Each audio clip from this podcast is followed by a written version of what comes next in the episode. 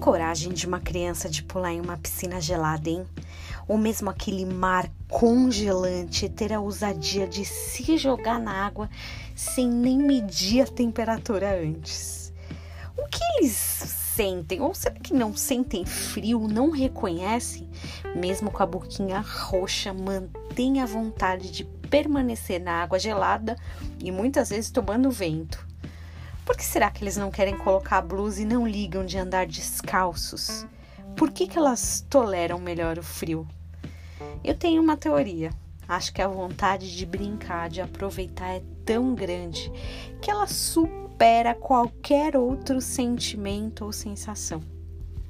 Que horas que a gente perdeu isso, hein? Qual foi a última vez que a nossa intensidade foi assim tão grande? Por que, que ela acabou?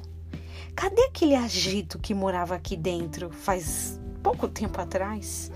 E olha, sem qualquer crítica à serenidade que o tempo nos trouxe, sim, ele vai deixando a gente menos ansioso, menos imediatista, mas tem algo em encarar uma água fria que a gente deveria retomar.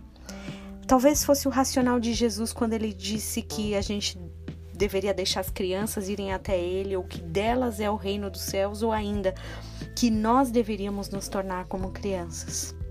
A nossa intensidade em fazer as coisas demonstra o quanto a gente valoriza isso. Quando os magos do Oriente viram a estrela lá em Mateus 2:10, eles se alegraram com grande e intenso júbilo.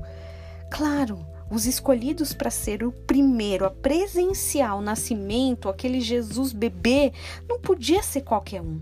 Tinha que ser uma escolha correta, não podia ser aleatória. Tinha que ser alguém que realmente ficasse feliz com muita intensidade.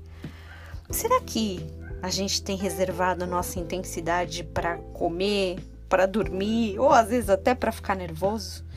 Ou lá no íntimo a gente tem de fato a intensidade necessária para adorar a Deus, para buscá-lo verdadeiramente?